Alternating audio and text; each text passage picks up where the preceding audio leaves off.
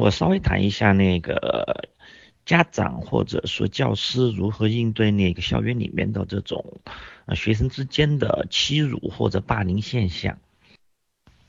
嗯，首先要说的是，在小学校里边，如果出现学生之间的这种嗯欺辱或者霸凌现象，那么鉴于嗯，双方都是未成年的儿童，那么所以对这个事情来说的话，教师和家长可能都有必要，就是说对双方的孩子，不管是受到欺辱的孩子，还是去欺辱别人的孩子，都做好那个就是说是呃教育疏导和以及就是说必要的心理辅导的相关的工作。嗯，对于受到欺辱的孩子来说的话，这个不用说，就是说，呃，对于某些，呃，对于欺辱受到欺辱孩子，他一定会给带来一定的心理创伤。那么家长或者学，呃，教师，那么应该是积极的去帮助他们去疏导这种因为遭受屈辱或者欺辱或者霸凌之后带来的心理阴影或者后果。同时呢，可能在教学管理或者说，呃，对学生的这种引导上面，必须要那个做出比较明确的态度，就是不，就是说。不能允许学生之间的这种就是说是欺辱别人，啊，因为在你要知道，在国在美国的学校里头，呃，任何不恰当的肢体接触、身体接触都会被视为是那个违规。嗯，从另一个方面来说的话，去欺辱别人的儿童，那么往往也反映了他们某种程度上面的一些行为和精神障碍。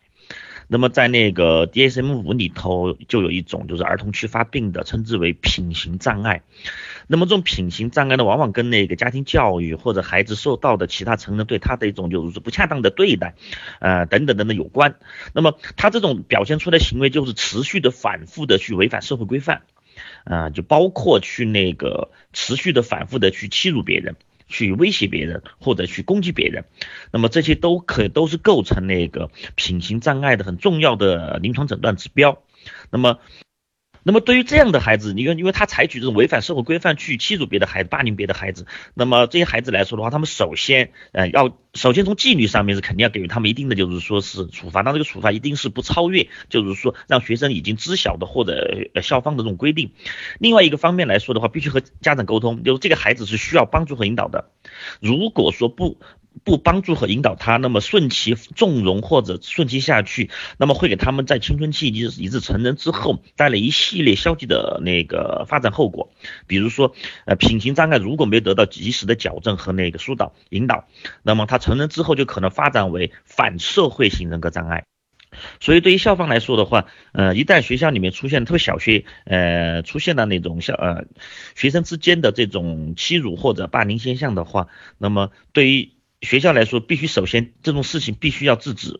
而且呢是第二是态度要很明确的，已经校友，就是说也不仅是让当事的孩子，呃，就是说受到欺辱的孩子得到支持，得到关怀，让那个就是说，呃，欺辱别人的孩子得到教训，得到那种矫正，而且让更多的学生要知道，呃，教师或者学校的这种态度。必须要明确立场，而不能抹稀泥，不能打哈哈。第三来说的话，就是说对于受到欺辱和欺辱别人的孩子，都都有必要进行那个呃介入，就是说是呃心理帮助，嗯，特别是要和家长沟通啊，家长沟通。